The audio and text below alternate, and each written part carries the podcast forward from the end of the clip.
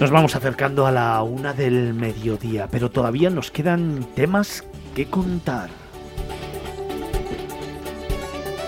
Asuntos de los que hablar.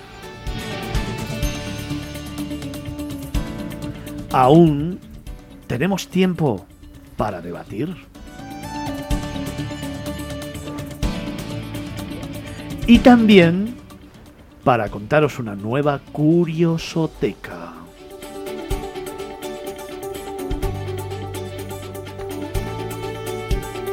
Hoy con nuestros tertulianos. Felipe Alonso, Palomarín y Antonio Picazo. Desde los estudios centrales de Capital Radio en Almagro 46, en Madrid. Cuatro horas de miradas viajeras, de 9 a 1 del mediodía, todos los sábados.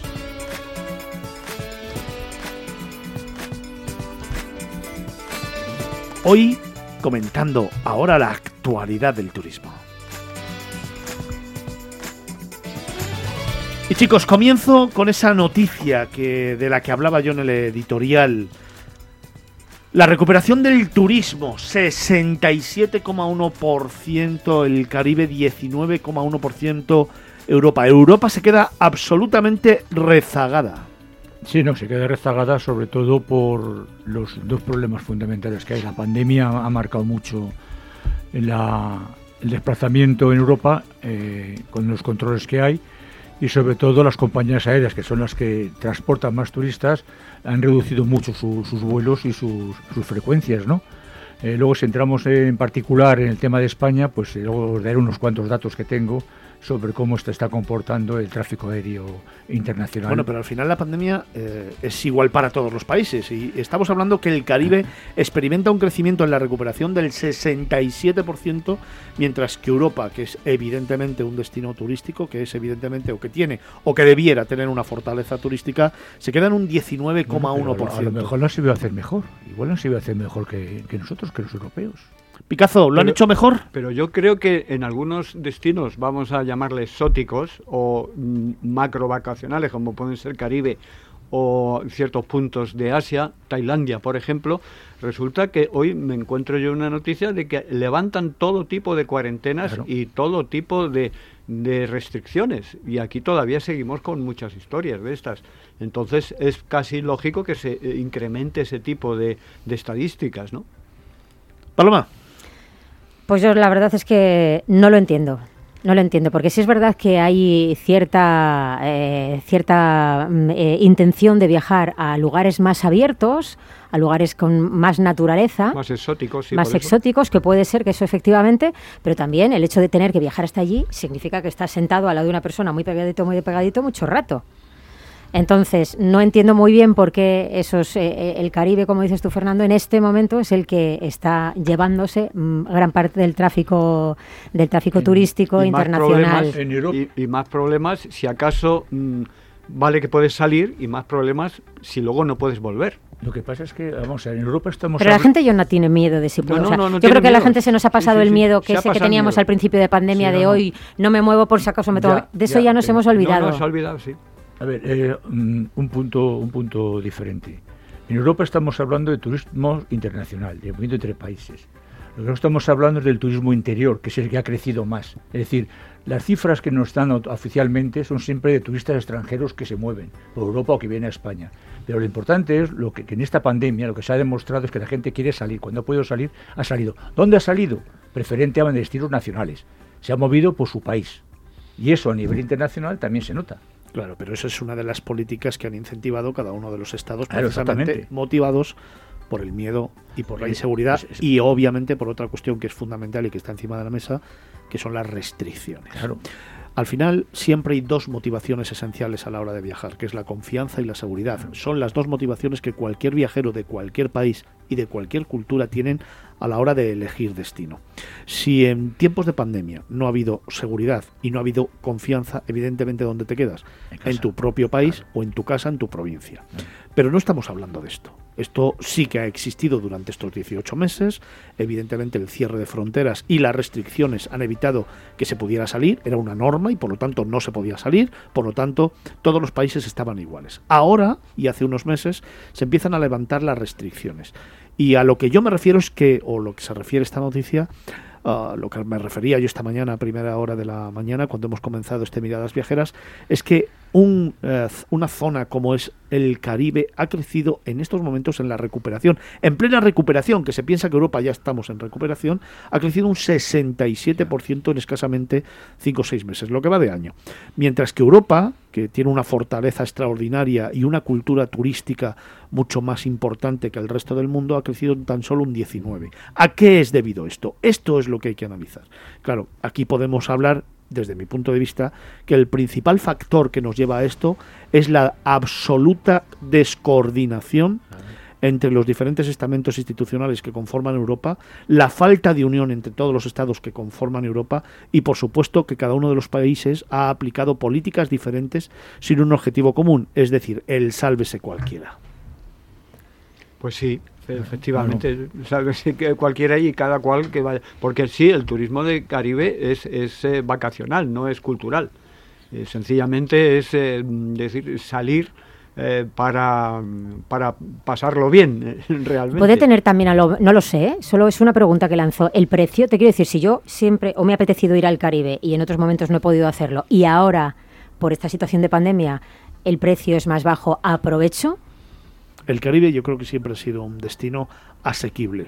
Precisamente las grandes compañías aéreas y las grandes compañías tour operadores a nivel mundial siempre han ofrecido paquetes en establecimientos absolutamente eh, infinitos a nivel de calidad Em, paquetes de 7 días y de 15 días a unos precios muy asequibles en todo incluido. Precisamente ¿por qué? porque hay unos cupos, esos cupos se tienen que cumplir, esos cupos hay que llenarlos sí o sí, y entonces cuando se prepara un paquete con vuelo, con hotel y con eh, pensión completa por 1.000 euros, 1.100, 1.200, que todo el mundo ha podido hacer a República Dominicana, a, México, a Cuba, eh, Costa Rica incluso, porque ahora hay, hay, hay lugares que se están intentando posicionar de una forma diferente. Un destino Jamaica, un destino Costa Rica, un destino Riviera Maya, ahora están teniendo productos diferentes de lujo, más exclusivos, que aumentan el precio en más de un 40% respecto a las tasas que había antes de pandemia. ¿eh? Pero si nos eh, remitimos al año 19, el año 18 o año 17, estamos hablando de que hay Jamaicas por 750 euros, ¿eh?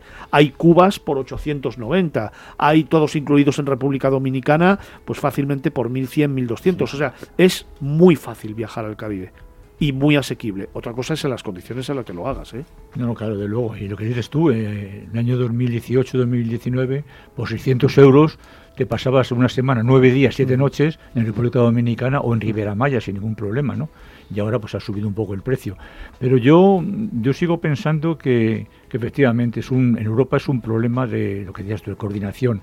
Seguimos hablando del pasaporte del COVID, seguimos hablando de un montón de cosas y la gente eh, mira a la hora de coger lo que decía Picasso, unas vacaciones, es decir, no ya es un viaje de negocios, es un viaje cultural, unas vacaciones, tú miras la parrilla, por así decirlo, de salida y de saber eh, Países Bajos o Reino Unido, pega de no sé qué, pega de no sé cuántos, pega de tal. Riviera Maya, no hay ninguna pega. Precio X, me voy a Riviera Maya, es evidente, es evidente. Cambio un sitio por otro.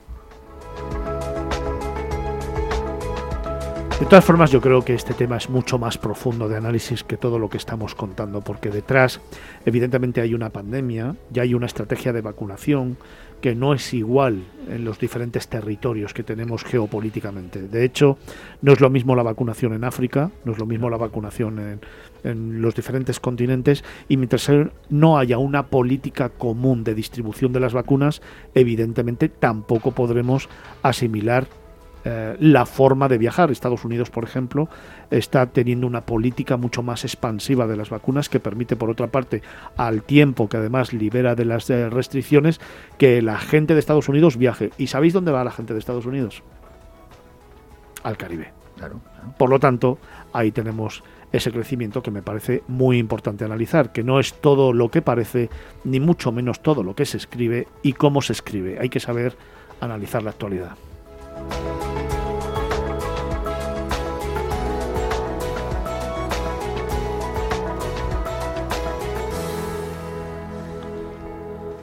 Hay otra noticia que me ha llamado mucho la atención. España recupera en septiembre más de la mitad de su tráfico internacional. El volumen de pasajeros en septiembre ha superado los 5 millones de llegadas internacionales, el 52% cifra que se repitió ya en 2019, Felipe. Sí, eh, según las cifras que yo he estado consultando de Tour España, que es quien prácticamente nos dice cómo ha sido el comportamiento de los viajeros internacionales, eh, dicen que eh, en septiembre ha crecido con respecto al 2020, es decir, al año de la pandemia, un 437% el número de pasajeros. ¿Cuánto puede haber sido en 2019? no, en 2019 se está, ha perdido un 47,6% con respecto a 2019, obviamente, lo cual es lógico. Pero es lógico. Y en nueve, sin embargo, en los nueve meses, ya analizamos hasta septiembre, los nueve meses que da Tour España, eh, considera que se ha crecido en un 20,7% en esos nueve meses y que con relación al 2019 se ha bajado en una cifra estratosférica, un 72% menos. O sea, lo cual quiere decir que se va recuperando, pero que todavía no se está a ese nivel. Y, eh, sin embargo, lo curioso, claro, lo curioso no, lo, lo que es lógico, es decir, nosotros tenemos tres mercados emisores fundamentales. Tenemos el mercado emisor alemán, que está comportando, digamos que de una forma mediocre, pero bueno, más o menos normalita. Tenemos el mercado británico, que ha bajado un 62,8% en, esta, en estas fechas. Sin embargo, el de los Países Bajos es el que está creciendo más, que ha crecido un 15%. O sea que hay que, hay que ver esas cifras en ese, en, ese parámetro, ¿no? Y luego también lo que, lo que me ha hecho mucha, lo que también me hace mucha curiosidad y me gusta mucho consultar, ya no es solamente la llegada de, de viajeros internacionales, sea bien por las llamadas compañías de red, que están bajando mucho en relación con las compañías de low cost, que las low cost antes, hace unos meses estaban por debajo y ahora están ya por encima otra vez, es lo que Tour España da también, que es la capacidad. Es decir, la capacidad es el número de asientos que ofertan. Evidentemente, las compañías aéreas ofertan asientos, no quiere decir que haya una demanda igual, o sea, que se ocupen igual. Pero, por ejemplo, en el mes de octubre, que se da ya la, la previsión para el último trimestre del año, eh, pues resulta que se, va a crecer, aproximadamente se calcula que se van a mover 19,6 millones de pasajeros hasta final de año. Felipe, déjame que te matice algunos datos de los que has dado con los que no estoy muy de acuerdo. En primer lugar, eh, hablabas antes de un 20,7%. No, eh, vamos a lo que coincidan, igual yo estoy equivocado pero eh, esa cifra se corresponde a los millones de pasajeros que han llegado entre enero y septiembre. Esa cifra es la que da en España, no un 20,7% que has comentado antes. No, no es Estamos hablando de 20,7 millones de viajeros, creo recordar, si no me falla la mente, que han venido a España. es un 12,7%. Vale, eso sí. Es un 12,7 son 20,7 millones de pasajeros que han venido. 20,7 millones de pasajeros que han, llegado a España entre 5 millones, enero y septiembre. 5 millones y pico en septiembre y 20,7 en los nueve primeros meses. Eso es. Y lo que, lo que supuesto es un 12,7% con respecto al 2020. Eso es. Y, sin embargo, un 72% bajo con respecto al 2019. Y déjame matizarte otra cosa. El mercado alemán, eh, los mercados emisores maduros para España, los más importantes y los que representan eh, el gran porcentaje de turistas que nos llegan a nuestro país y que convierten a España en el segundo país receptor de turistas a nivel internacional, tan solo por debajo de Francia y superando a Estados Unidos y a China y a Italia, eh, de esos 86 millones de pasajeros que llegan, el mercado emisor más maduro y más potente es Gran Bretaña, lo ha sido siempre. Y después eh, Alemania, después Italia. Eh, en estos momentos, tú decías antes que Alemania, bueno, que está ahí, ahí. No, no, Alemania no está ahí, ahí. Alemania en estos momentos y este año nos ha sorprendido porque es el principal emisor de viajeros hacia España. El principal por delante de Gran Bretaña. Con lo cual este dato hay que tenerlo en cuenta. ¿eh? Gran Bretaña eh, ha bajado en un punto respecto a Alemania. La intención de viajes de los alemanes en un primer lugar está, ¿a que no sabéis qué país? Para los alemanes, España. Y el segundo, Turquía. Es decir, aquí venimos hablando desde hace muchos años que se está produciendo una revelación de determinados eh, mercados emisores como pueda ser Croacia, como pueda ser Turquía o Grecia, que siempre lo he dicho, que son tres países que están haciendo muy bien las cosas, que están dotándose de infraestructuras de primer orden, eh, tanto a nivel de transporte como a nivel de infraestructura hotelera, y que además tienen algo que no tenemos o que hemos perdido en España, que es esa vocación de servicio tan necesaria para que el turismo se convierta en, en un referente. ¿no? España está recibiendo de Alemania su principal motivación viajera. En septiembre ha habido 5 millones de pasajeros, pero claro, todo esto queda muy lejos, muy lejos de esos 86 millones de pasajeros que nos llegan a España siempre. Pero ahí, fíjate, yo me plantearía, si está cambiando la tendencia de países emisores, si está cambiando la tendencia en los países emisores, ¿qué deberíamos hacer para ahora, y motivados precisamente por esta pandemia y lo que ha pasado, cambiar la calidad por la cantidad en este país? Porque al final siempre estamos con que 86, 88, 84, siempre estamos en un debate de si vamos a ser capaces o no de batir récord, de estar por encima de Francia, que por cierto, lo estamos, lo que pasa que el sistema de conteo de Francia no tiene nada que ver con el de España y le confiere 4, 5, 6 millones mucho más que a España por nuestra forma de contabilizar las pernotaciones que tenemos de viajeros que llegan desde fuera. Por lo tanto, nuestras pernotaciones son bastantes más que las de Francia y por lo tanto estaríamos líderes. Pero en estos momentos ¿Qué nos interesa más? ¿La calidad o la cantidad? En mi punto de vista, siempre la, la calidad más que la cantidad, siempre lo he defendido. y la diversificación y la diversificación de género. Y, o, sea, más que nada, el, turismo en España es eh, enfocado en un porcentaje mayoritario al vacacional, al de costa.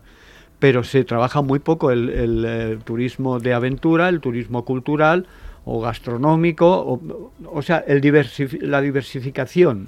Entonces, vale que eh, interesa la calidad y no la brutalidad masificada, banal de, lo que se, hace hasta ahora, ¿no?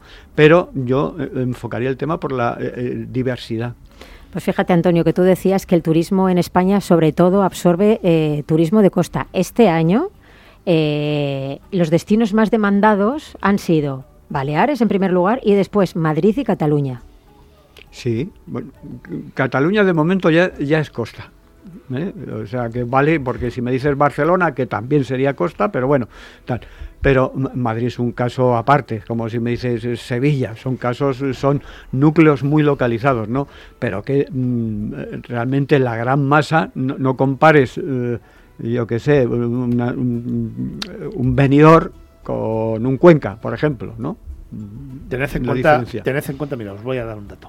Eh, tradicionalmente, de esos 86 millones, 82, 84, 86, los que la franja, que sea, la franja entre 80 y 86 millones, de ese eh, de esos millones de turistas que llegan a España, el 80% aún se nos quedan en nuestras costas. Creo que esta es una reflexión mucho más profunda que la que estáis haciendo. Creo que falta, evidentemente, además de diversificación, que España, ojo, Ojo, es el país del mundo que tiene todos los productos turísticos, es el país del mundo que tiene el mayor número de subsectores del sector turístico porque precisamente ha sabido crear producto, cosa que en otros países no se ha hecho, y que por lo tanto ofrece esa diversidad de producto al resto del mundo, por eso exportamos conocimiento. Al margen de eso, creo que hay un problema muchísimo mayor, que es cómo arrastrar a los turistas que llegan a la playa, a los viajeros que llegan al mar, hacia las comunidades de interior, porque en el interior tenemos mucho que ofrecer todavía, mucho que dar y es el gran desconocido para todos los viajeros que nos visitan anualmente y por lo tanto hacen que el resto de España no se conozca. Si nosotros fuéramos capaces de hacer grandes campañas de comunicación y de promoción de lo que tenemos dentro de nuestro país, abrir mercados, que eso es muy importante, consolidar productos en otros eh, estratos de la población por segmentos poblacionales y de interés, y fuéramos capaces de tener sobre todo una política común donde marca España estuviera en el vértice del triángulo y fuera la prioridad en la promoción a nivel mundial, otro gallo nos cantaría.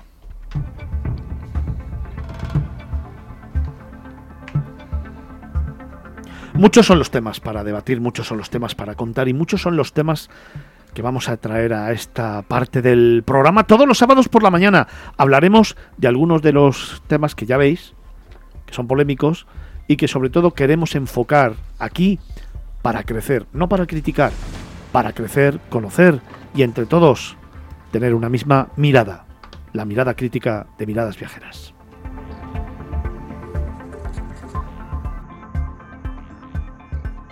En Capital Radio, Miradas Viajeras, con Fernando Balmaseda.